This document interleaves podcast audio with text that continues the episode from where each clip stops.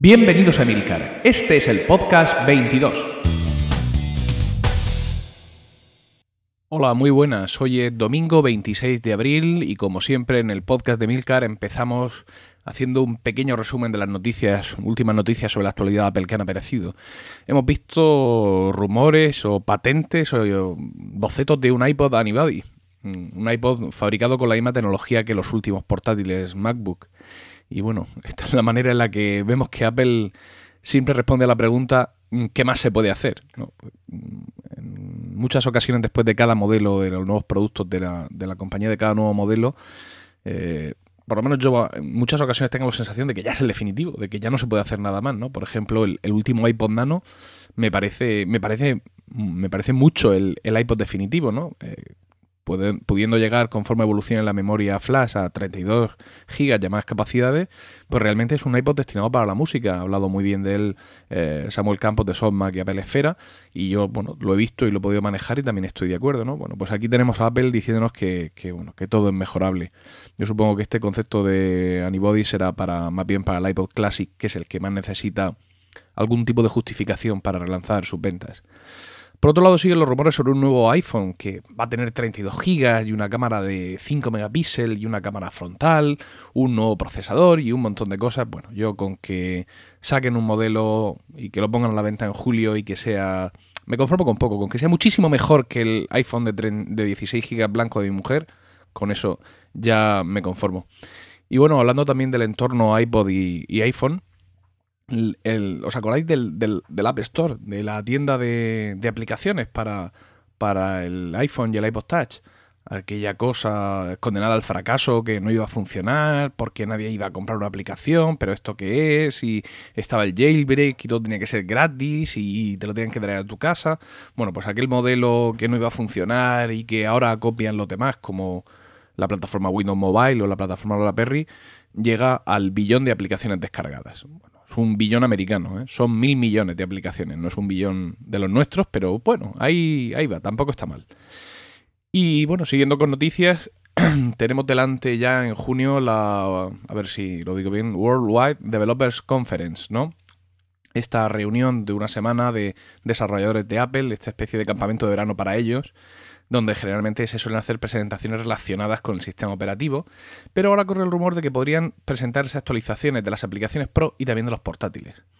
Yo en principio pues recurriría a lo que nos enseñó Pedro Arnar en su momento, de que la WWDC no es para estas cosas, no es para las aplicaciones de, eh, de consumo como pueda ser un portátil, sino que es para los programadores y todo lo que aparezca ahí pues va a ser para los programadores avances del Snow Leopard, eh, el SDK. Mm, anunciaron el iPhone 3G, pero bueno, porque iba estrechamente vinculado al, al, SDK, ya que el iPhone 3G, con, su salida, se iniciaba esta nueva vida del iPhone, ¿no? El, software 2.0 en el que ya se podían incluir programas.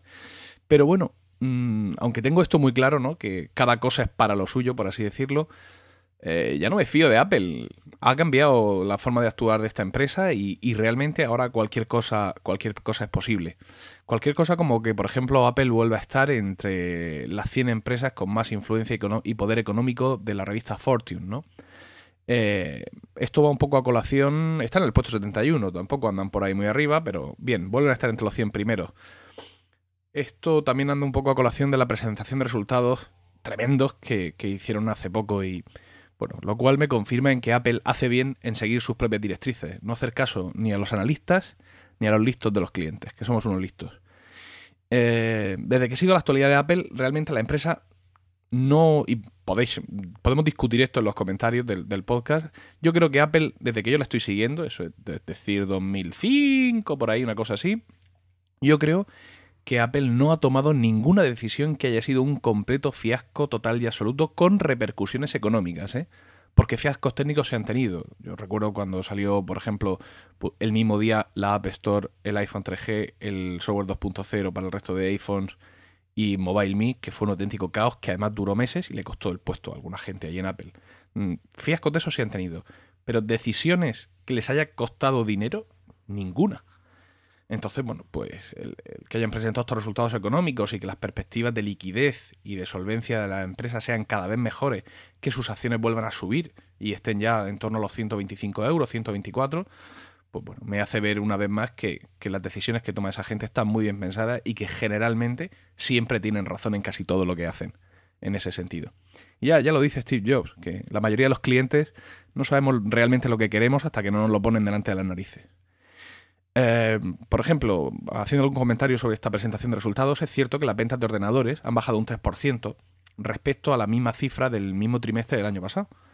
Y uno podría pensar, bueno, pero si eh, está renovada toda la gama de ordenadores, es decir, están renovados desde los portátiles hasta los sobremesa, incluso el Mac Pro.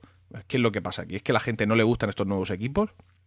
Pues sin entrar en eso, si las actualizaciones de los iMac han sido más o menos exitosas, o del Mac Mini, por ejemplo, la realidad es que estamos en crisis. Y yo creo que cualquier empresa de productos de consumo firmaría ahora mismo con los ojos cerrados el vender un 3% menos que el año pasado. Máxime cuando este pequeño descenso de las ventas, hablando digamos solo de los ordenadores, no afecta para nada a la liquidez de la empresa. Hablando también un poco de los de las cosas internas de la empresa, hay una noticia que realmente no ha aparecido en ningún blog y es que ha habido un cambio en la composición accionarial de Apple.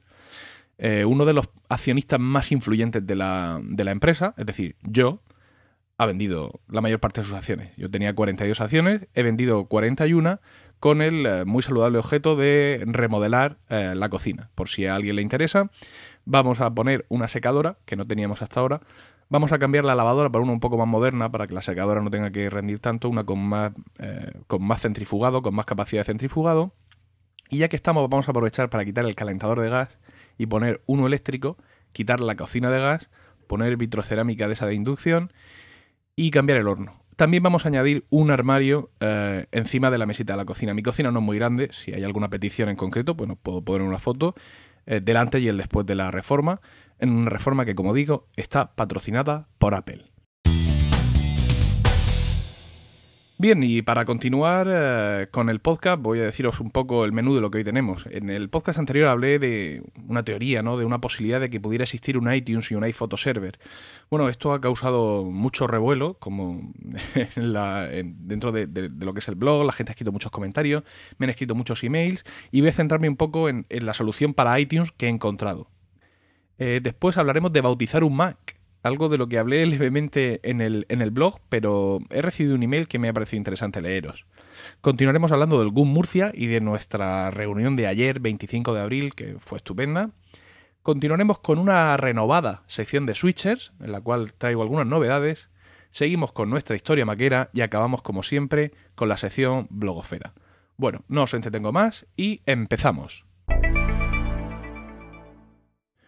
Bueno, pues en el último podcast hablaba de iTunes Server, ¿no? de la necesidad que podemos tener de compartir bibliotecas musicales eh, en, casa con otros usuarios del mismo ordenador con los cuales queremos compartir la base de nuestra música, es decir, los archivos MP3 o M4A, pero que queremos que el resto de opciones sean eh, personalizables por cada usuario. Eh, hablaba de que bueno, no, realmente no hay ninguna de, de las posibilidades de hacer esto que termine de satisfacerme y a raíz de esto, bueno, escribisteis comentarios en el blog, me enviasteis emails, también eh, tuiteos. Bueno, he mantenido eh, correspondencia con varios de vosotros a este respecto, en concreto mucha y muy definitiva con Álvaro Anaya, quien me, mm, bueno, me informó de algunos scripts para iTunes, eh, hizo él también algunas pruebas, en fin. Ahí ha estado el hombre currándoselo y, y, además paralelamente muchas de las cosas que hacía él las iba haciendo yo, con lo cual podía comparar mis resultados con los con lo suyo, Álvaro, muchas gracias por, tu esfuerzo y voy a contaros un poco lo que han sido mis conclusiones.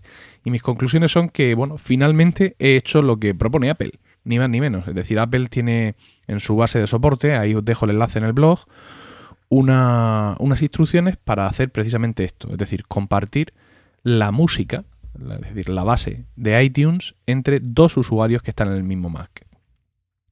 ¿Cómo se hace esto? Pues bueno, se saca la carpeta iTunes Music exclusivamente esta, que es la que contiene los archivos, se lleva a un lugar eh, de acceso común, como puede ser un disco duro externo o la carpeta compartido dentro del propio Mac, y luego se hacen una serie de operaciones, al final queda todo más o menos en su sitio.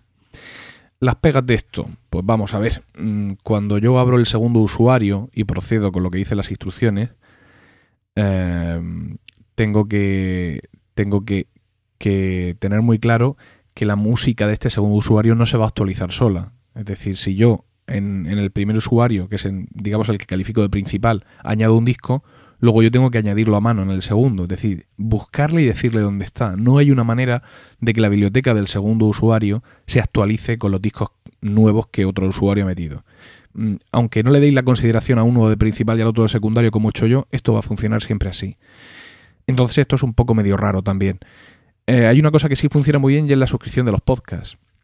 Cuando yo abrí la biblioteca de iTunes del segundo usuario, leyendo, digamos, la música compartida, todos los podcasts que tenía ese usuario ya anterior suscrito aparecieron en este segundo usuario, pero solo los archivos, es decir, no aparecía como suscrito. Entonces yo borré, mm, borré del segundo usuario todos los podcasts y volví a suscribirme a, los podcasts que le interesaban en este caso al segundo usuario que es mi mujer. Algunos de estos, de estos podcasts son compartidos y yo pensaba que iba a generarse un pequeño caos, pero no es así, porque eh, tenemos una carpeta, como ya he dicho, iTunes Music, que es única para los dos. Dentro de esa hay una carpeta que es podcast, que es única para los dos. Dentro de esa carpeta de podcast, por ejemplo, hay una única para los dos que es de Testigos del Crimen. Pero como los dos estamos suscritos a Testigos del Crimen, hay un archivo que es podcast 125.mp3 y cuando el otro usuario se baja ese mismo podcast 125, se crea un archivo podcast 125.1, eh, que es la manera que tiene eh, Macotiet de, generar archivos duplicados, .mp3. De tal manera que efectivamente los podcasts nos los estamos bajando por duplicado, por así decirlo, los archivos MP3, pero eso está muy bien, porque el resto de la música sí sigue siendo la misma para nosotros, y entonces cada uno puede seguir su ritmo de suscripción de podcast, su ritmo de escuchar podcast y su ritmo de eliminarlos automáticamente. Otra cosa que me ha parecido, digamos así, de golpe, pues bueno, pues era todo el tema del vídeo, ¿no? Todas las películas que yo tengo en mi librería de iTunes y todas las series, y todos los vídeos en general, incluidos los vídeos musicales, aparecieron en el segundo usuario de Rocío todo como películas.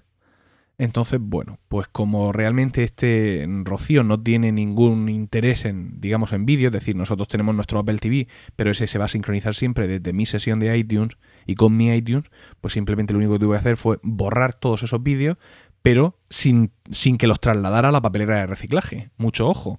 Es decir, ahora cuando yo borro algo, algo de música o, algún vídeo o alguna cosa de, el usuario secundario, por ejemplo, que es Rocío, tengo que tener mucho cuidado de decirle que no lo, que no lo mande a la papelera de reciclaje, que simplemente, digamos, desaparezca de la vista de este segundo usuario. Y con esto hay que llevar un poco cuidado. Luego otra cosa son las aplicaciones. Las aplicaciones no están dentro de la carpeta iTunes Music, las aplicaciones para el iPhone. Hay una carpeta especial para estas aplicaciones. Entonces, pues lo que hice, siguiendo algunos consejos que he visto en foros eh, eh, americano fue eh, copiar mis aplicaciones también a una zona común y desde esa zona común arrastrarlas al iTunes de Rocío, porque cada uno digamos que tiene que tener sus aplicaciones distintas.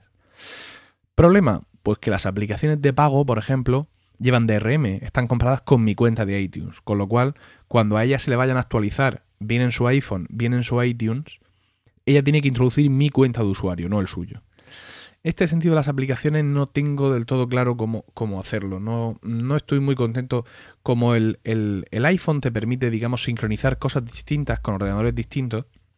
Yo había pensado que Rocío sincronizara su iPhone con su iTunes para todo, salvo, salvo aplicaciones, y que las aplicaciones las sincronizara con mi iTunes. Pero es también demasiado coñazo. Entonces, bueno, creo que al principio pues se va a quedar así. Ella en principio no necesita más aplicaciones de pago que las que yo ya he podido comprar. Ella descargará sus aplicaciones gratuitas cuando lo haga y, bueno, seguiremos ahí nuestra vida paralela. Las pruebas que hemos hecho hasta ahora pues son bastante satisfactorias. Es decir, ella está sincronizando su iPhone con su iTunes. Eh, discos nuevos que yo he agregado a la biblioteca, luego he ido y se los he agregado a ella manualmente y bien, la cosa ha funcionado bien. Y bueno, pues satisfactorio, ella puede tener sus propias listas de reproducción, puede tener sus propias puntuaciones para las canciones, tiene sus propias estadísticas, porque claro, antes ella digamos que tiraba de mi iTunes y lo que ella escuchaba se apuntaba como estadística en el mío. Y es difícilmente justificable alcanzar determinados números de, de, veces de reproducción de, determinadas canciones de Amaral o de Ella Baila Sola. Yo luego tengo que justificarme ante mis amigos cuando ven mi librería y dicen, pero bueno, tú, energúmeno, ¿esto qué es? Entonces, bueno, de esta manera digamos que hacemos nuestra vida más independiente musicalmente, sobre todo con los podcasts, que era lo que más nos, preocupaba. Y la solución es más o menos satisfactoria. Mm, ¿Por qué digo más o menos? Porque no es una solución automática, como daría un iTunes Server, ¿no? O, una, o, un iPhoto Server, llegado el caso. Eh, hay que andar con precauciones. Tienes que ver esto. Ah, me pide actualizar. Ah, pero esta es una aplicación que compró eh, Emilio. Tengo que poner su cuenta de iTunes, no la mía. Y si te equivocas, lo mismo vas y la pagas otra vez, fijo. Entonces, pues al no ser una solución automática y, y sencilla y algo que, que podría hacer cualquier usuario, cualquiera, pienso en mi padre siempre, en este tipo de cosas, pues no es una cosa que me termine de convencer. Pero bueno, esta es la solución que he encontrado, que es la oficial de Apple, pues con ciertas precauciones, comentándoos un poco cómo ha ido mi experiencia y pues espero también vuestros comentarios al respecto ahí en el blog. Bautizar un Mac. Esto es algo que, que suena medio raro, ¿no? Eh, bueno, pues es simplemente bautizar un Mac, cambiarle el nombre al Mac. Nuestro, nuestro ordenador tiene un nombre, el cual lo hace identificable dentro de una red, que el nombre pues generalmente suele ser eh, el nombre del modelo, lo pone solo la máquina, ¿eh? iMac D y el primer usuario que se registra o el que es administrador. En mi caso, pues eso, iMac de, Emilio Cano Molina, etcétera.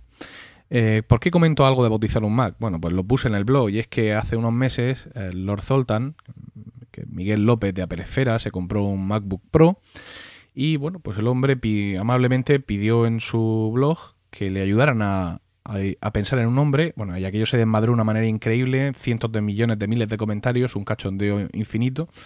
Y yo le hice un pequeño homenaje a ese, a ese artículo desmesurado, de proporciones desmesuradas, en, en mi propio blog, también pidiendo de broma que me ayudara a, bautizar un Mac. Y a raíz de esto, bueno, pues la gente, bueno, empezó con sus bromas y tal, y yo comenté que me parecía que nuestros ordenadores, nuestros ordenadores Mac, ya tienen un nombre, un nombre de modelo que los hace muy identificables, ¿no? Yo tengo un iMac, tengo un MacBook Air, otros tienen un MacBook, un MacBook Pro, un Mac Mini. Eh, el modelo tiene ya muchísima personalidad en sí y pienso que simplemente añadiéndole el nombre del propietario, en español o en inglés, es decir, iMac de Emilcar o Emilcar's iMac, yo pienso que ya, ya es suficiente, ¿no? Hay otra gente que no, que le pone nombres divertidos y eh, pensando en este tipo de cosas, a raíz de esto, en este, en este mismo artículo mío en el que de broma pedía que me ayudarais a bautizar un Mac, hay un usuario que, me escribió, que me escribió un, un, un comentario que me, que me resultó muy interesante y que, y que quería, quería leerlo aquí un poco. El hombre sí, sí bautiza su Mac, ¿no? Y, ¿no? y no de cualquier manera, sino que tiene, tiene una especie de parámetros que sigue para, para hacerlo. Gordimalo es su, es su nick y me dice lo siguiente. Dice, hola, no sé si a estas alturas leerás ya este comentario a tu post, pero nunca me reí tanto al ver que no soy el único que bautiza a sus criaturas. Ya he visto que se trataba de una broma, no como en el enlace que nos has pasado, el de Lord Sultan. Así que no te escribo para ayudarte, sino para comentarte que a mi primer iBook G4 lo llamé Libertad por la sensación que me aportaría tenerlo, al igual que por el inmaculado color y por la eh, amiguita de Mafalda, uno de mis cómics preferidos de siempre. Y junto a él adquirí el iPod de segunda generación, de cuatro botones y sin rueda de clic, que lo bauticé Paz, ya que era una sensación muy acorde con la música y un nombre precioso. Desde entonces han pasado por mis manos una serie extensa de dispositivos a los que bautizar de las maneras más dispares. Una cámara de fotos se llamó Manuela y su sucesora Uma. Ambos son personajes de Todo sobre mi madre, mi película preferida. Imagino que es una película para gozar con su fotografía y de ahí los nombres. Un iPod Nano de segunda generación de color verde que nombré Esperanza por ser el nombre de la madre de mi mejor amigo y evidentemente por el color. Y mis últimas adquisiciones han sido un MacBook blanco que bauticé Lisa por ser uno de los primeros nombres de equipos de Apple y por Lisa Simpson. Un iPhone sin 3G, al que llamé Asia, ya que lo compré en Arabia Saudí cuando volaba por Oriente Medio. Un MacBook negro último modelo, antes de salir los de aluminio, que he llamado África, porque por entonces iba a emprender unos viajes por el continente, y así seguir la saga que empecé con Asia. Y recientemente, el sábado pasado, llegó a mis manos Luz, mi nuevo iPhone 3G en color blanco, un nombre que me sugirió un amigo del Fotolog y que me gustó mucho. Espero haberte hecho pasar 5 minutos divertidos y te animo a que realmente bautices el iMac es una forma de creer más a tus herramientas de trabajo. Bueno, pues esta es eh, un poco la tendencia de nombrar equipos que, nos propone Gordimalo. Yo lo he estado pensando bastante y lo que pasa es que no termino de, decidirme porque como mi friquerío es tan, es tan múltiple, soy friki de tantas cosas, pues no termino de, decidirme. Hubo un momento en el que bauticé mis discos duros externos y todas las particiones como estaciones de, Dharma. El cine, la, la flecha, el no sé qué, no sé cuántos, pero Aquello tampoco terminaba de convencerme. Bautizarles con nombres de compositores, de música renacentista, que es la otra cosa a la que yo me dedico, pues también está bien, pero no sé, no termino de encontrarle, de encontrar el asunto y creo que, aunque el, escrito de Gordimalo os haya podido dar ideas a alguno, yo creo que voy a seguir llamando a, a, mis equipos por el nombre del modelo. O sea que este iMac de 24 pulgadas mm, va a seguir siendo iMac Core 2 Duo de Milcar.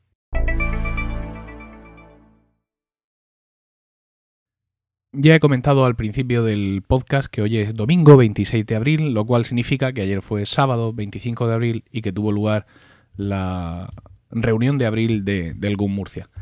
Esta reunión mm, hemos coincidido muchos en que ha sido la mejor de, de, las tres que hemos tenido desde que resucitamos el GUM a principios de, de año, ¿no?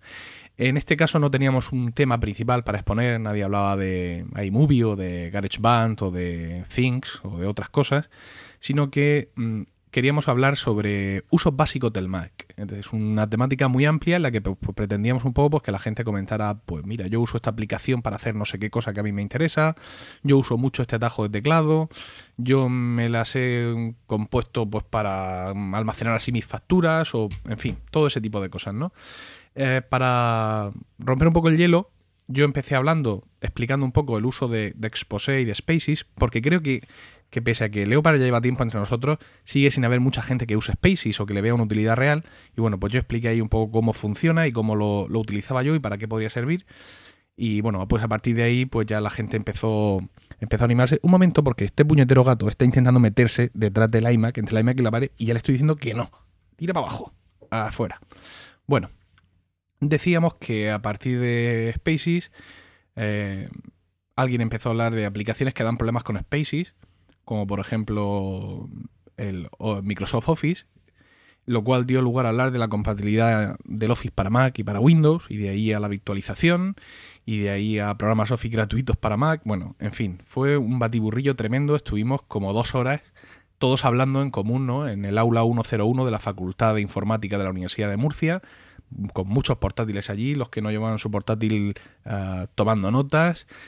Y pues levantaba la mano uno, y esto por qué es así, y esto, yo es que necesito que no sé cuántos, y todos ayudándonos a todos, y la verdad es que nos lo pasamos genial, fue divertidísimo, y bueno, fue una, una cosa para recordar. Siento muchísimo que el secretario del GUM, Álvaro, y que Pepe Ortuño, que es nuestro buen máster, y dos de los que, dos de las personas que junto con, con Nacho, el tesorero y conmigo, colaboran y más trabajan para el GUM, bueno, pues no pudieron venir.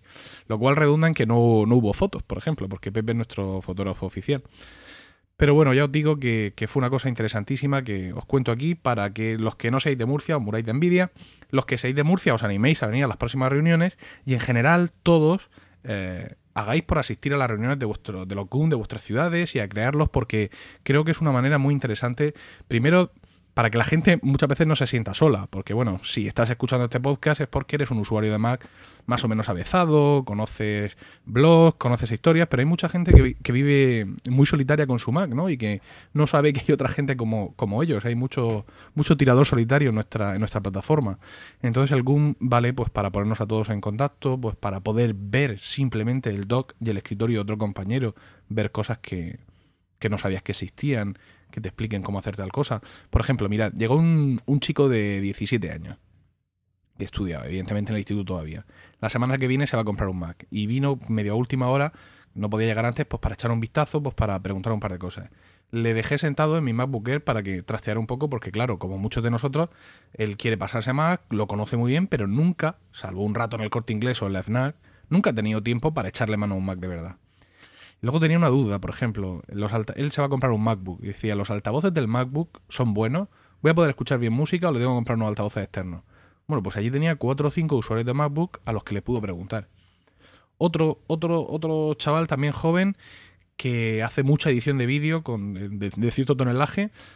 Pero claro, se quería comprar un MacBook, pero claro, si él hace vídeo estaba pensando en comprarse un MacBook Pro y tenía dudas. Bueno, pues al final, después de hablar con unos y otros, decidió comprarse un MacBook como ordenador de su uso principal para todas sus cosas y dejar el PC que tiene, un super PC que tiene con un montón de gigas y una tarjeta gráfica tremenda, que además es relativamente nuevo, pues destinarlo exclusivamente el PC para la edición, esta gran edición de vídeo que necesita hacer y pues para juegos. Bueno, como te decía, fue una reunión muy fructífera. Ya tenemos medio un borrador de, del calendario de actividades para lo que queda de curso, para mayo y junio. Eh, murcianos, acudid al GUMurcia, gummurcia.com. Eh, y aquellos que no habéis sido bendecidos con la suerte de nacer en nuestra región o regiones limítrofes, pues acudid a los GUMs locales, creadlos si hace falta y si necesitáis ayuda o consejo para crear un GUM, pues contad conmigo y por supuesto con todos los demás GUM de España que seguro que, que os van a ayudar.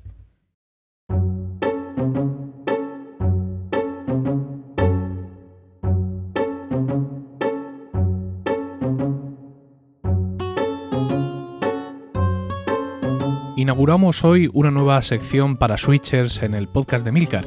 Recordáis que hace unos meses, muy entusiasmado, abrí una sección de switchers en el blog y otra en el podcast, pero bueno, quizá no era el formato más correcto, ya que la sección del podcast se limitaba a, coger, eh, los artículos para switchers que yo iba encontrando por la web y que voy etiquetando en mi cuenta de Delicious y simplemente contarlos aquí.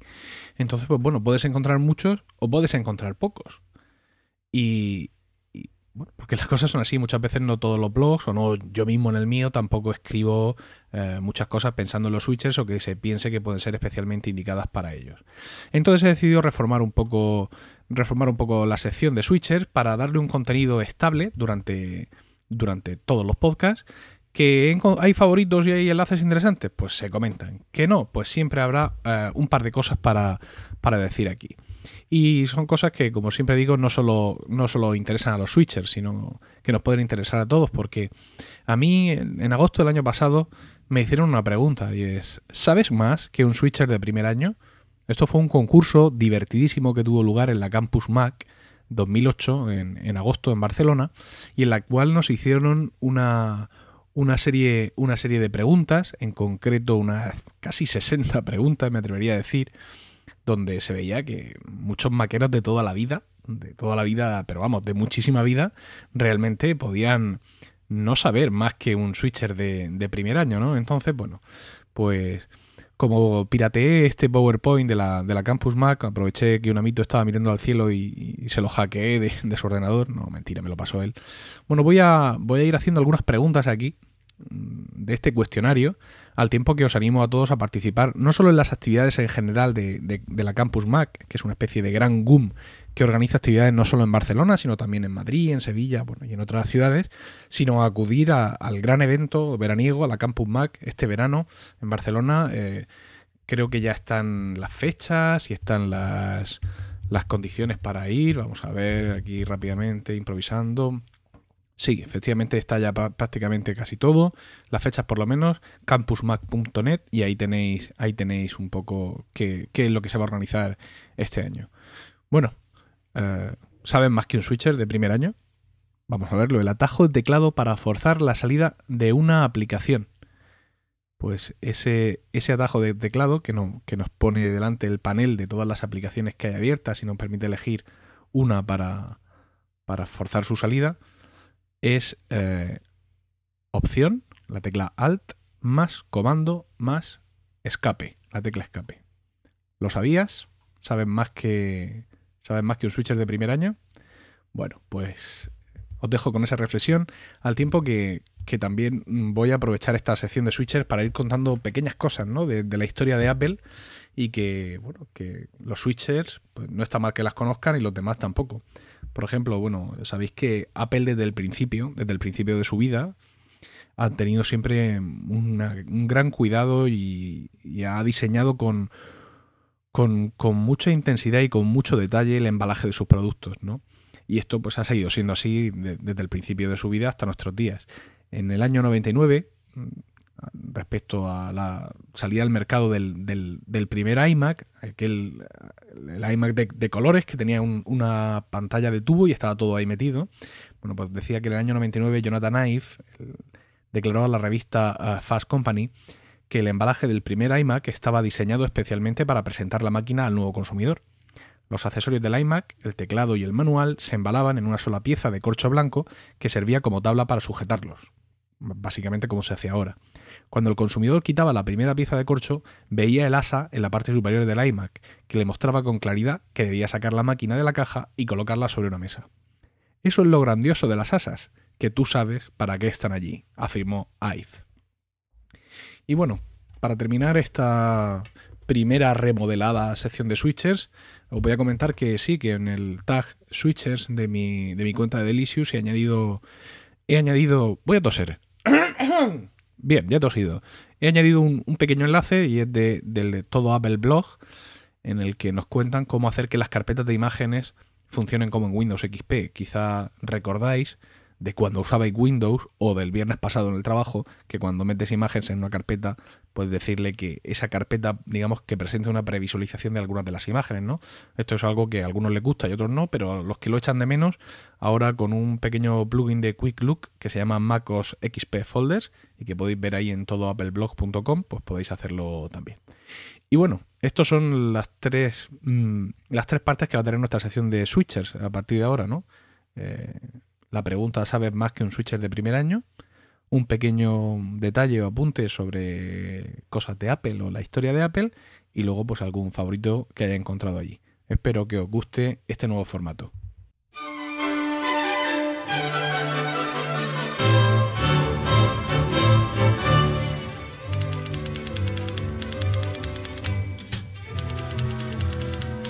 Pues un podcast más, seguimos con nuestra sección de, historias maqueras y he recibido un montón de historias nuevas, bastantes de las cuales están listas para, ser para ser publicadas, cosas muy divertidas que a la gente le, han ocurrido.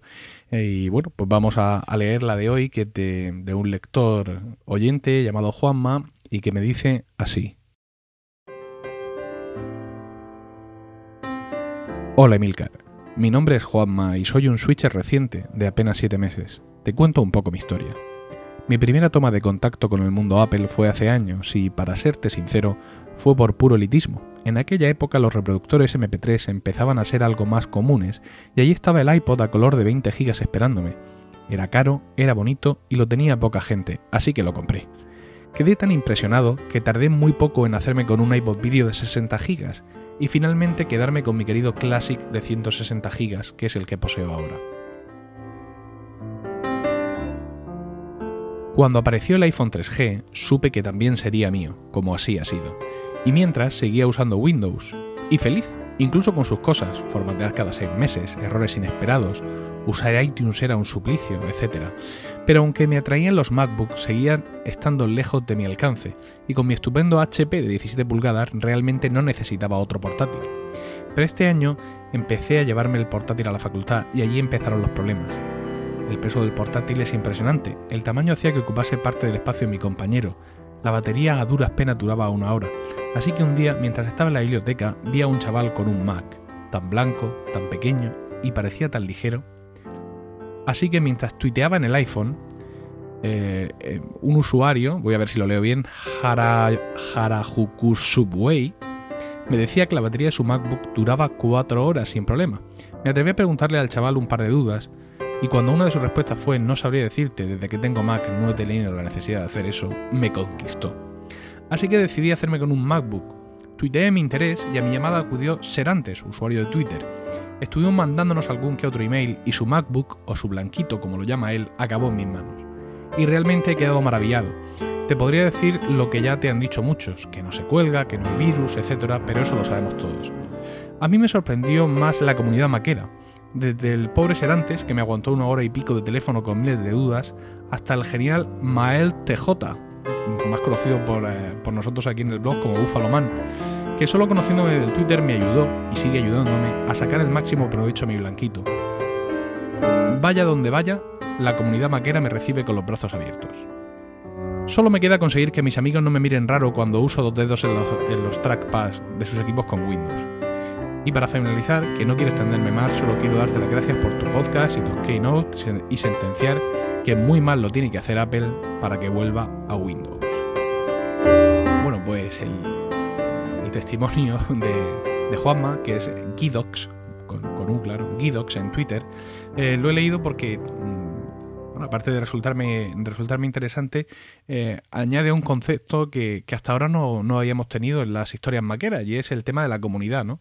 El, hecho de que cuando decides cambiarte a Mac, pues puedes hacerlo solo, como muchos de los que lo hemos hecho, o puedes ser atraído o empujado o acogido pues, por gran parte de la comunidad, que la verdad es que todos estamos siempre ahí para ayudar a quien lo necesite en el momento que sea.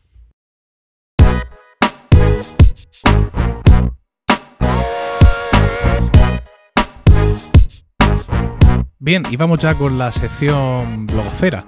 Eh, no sé si lo sabéis ya, supongo que sí, pero dos de los podcasts más con más hype, voy a decir influyentes, pero bueno, dos de los podcasts con más repercusión, que más seguidores tienen, eh, que son Cafelog y Necesito un arma, han hecho una grabación conjunta. Han grabado un capítulo en dos partes, porque se les hizo muy largo, que hicieron hace unas semanas y que lo hicieron en, Alicante. Fueron los de Necesito un arma los que visitaron allí en Alicante a la gente de, de Cafelog.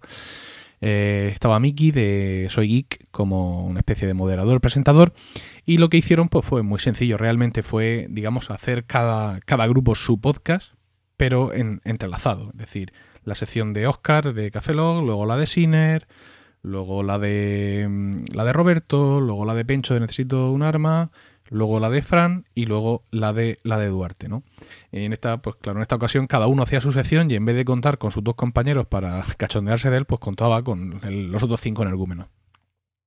Entonces, bueno, esto que se llamó, o que se llama, porque el podcast se llama así realmente, Necesito un arma contra Cafeló, pues en realidad pues fue una chufa, realmente.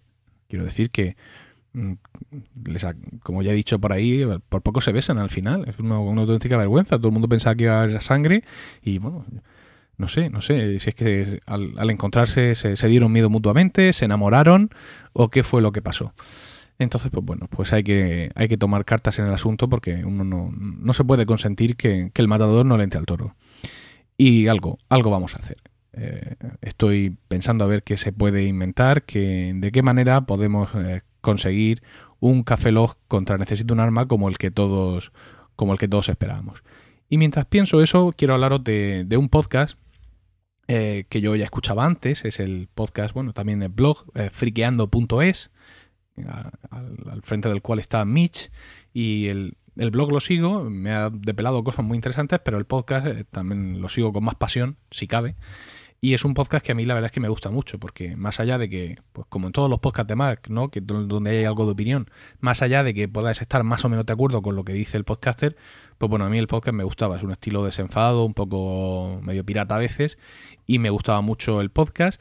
Y últimamente, pues me sigue gustando porque ha iniciado como una especie de, de etapa de colaboración con un colega suyo que hace el podcast treki23.com y bueno, pues ahí andan ambos colaborando uno en el podcast de otro y publicando además, que esto te agradecer, las colaboraciones en ambos podcasts, ¿no? Porque yo Trek 23 no lo sigo, sin embargo, siguiendo el podcast de friqueando.es, podcast y screencast además, pues me entero de todo lo que hacen y, y la verdad es que me gusta bastante. El, el, ahora mismo estoy escuchando lo que sería el podcast 10 de Friqueando, son 2 horas 20 minutos, tela, que también es de colaboración entre los dos. Y, me ha gustado bastante. Lo que pasa es que tengo una, una, queja, una queja, no sé si ellos lo escuchan este podcast, pero vamos, si lo escuchan, lo digo aquí.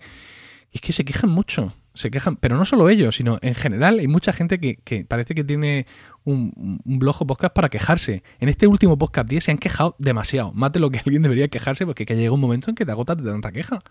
Es que no me va esto bien, es que no sé cuánto, es que por aquí me cobran, es que bueno, en fin, un poco de relajación, no nos quejemos tanto porque al final escuchar dos horas de quejas agota. El, premio de las quejas, por ejemplo, se lo lleva desde el punto de vista Territory Mac. Eh, llevan una serie de podcasts últimamente que es que son insufribles. Hay un tío en concreto, que al cual llaman siempre para hablar del iPhone, que es que a él le ha pasado todo lo que le puede pasar a alguien con un iPhone 3G y con Movistar. Yo realmente, cada vez que lo escucho me entran ganas de suicidarme. Entonces, bueno, no digo yo, evidentemente, que haya que ocultar los problemas o los errores de Apple o todas esas cosas, porque no soy tan, tan fanboy ni tan idiota. Pero es que llega un momento que escuchar a la gente exclusivamente quejarse agota. Bueno, bromas aparte, y eh, el último podcast este Friqueando, pese a las quejas, eh, me ha gustado bastante porque, bueno, pues tienen un punto de vista bastante fresco. Eh, ellos hablan entre ellos, pero sin, sin terminar de dar la espalda al oyente, ¿no? Que hay muchas veces que los podcasts estos que son en grupo parece que se olvidan que hay alguien escuchando, ¿no? Pero sin embargo, estos dos individuos, Mitch y su compañero, que no recuerdo el nombre, pues mm, lo hacen bastante bien, con mucha soltura, me gusta muchísimo. Y bueno, Cristian de, de appsmac.com ya lo recomendó en su último podcast y vaya también mi recomendación para friqueando.es. Y siguiendo con los asuntos de del apartado blogosfera del, podcast, más bien terminando ya, quería comentaros que Ramón Rey ha publicado en, el, blog de la, de la, comunidad podcastera española, que es podcastellano.es, ha publicado una lista muy interesante, un artículo que se llama La Podcastfera Hispana en Twitter, donde tenemos una lista de, de podcasts españoles del Twitter de los podcasts y del Twitter también de sus podcasters. Esto aparte de para, de para seguirles y estar en, comunicación con ellos, pues también nos vale para, para conocer muchos podcasts nuevos, ¿no? Porque bueno, recopilamos, o Ramón recopiló toda esta información a través de la lista de correo de, de Podcastellano, y esto sirvió pues, para que mucha gente que estaba ahí suscrito en la lista, sin decir nada, pues apareciera, dijera el nombre de su podcast, dijera su Twitter, y bueno, he descubierto un par de podcasts gracias a esta lista. Pasaros por ahí por podcastellano.es y podréis ver la lista de podcasts españoles con los Twitters del podcast y de sus eh, autores. Stay hungry, stay foolish. Thank you all very much.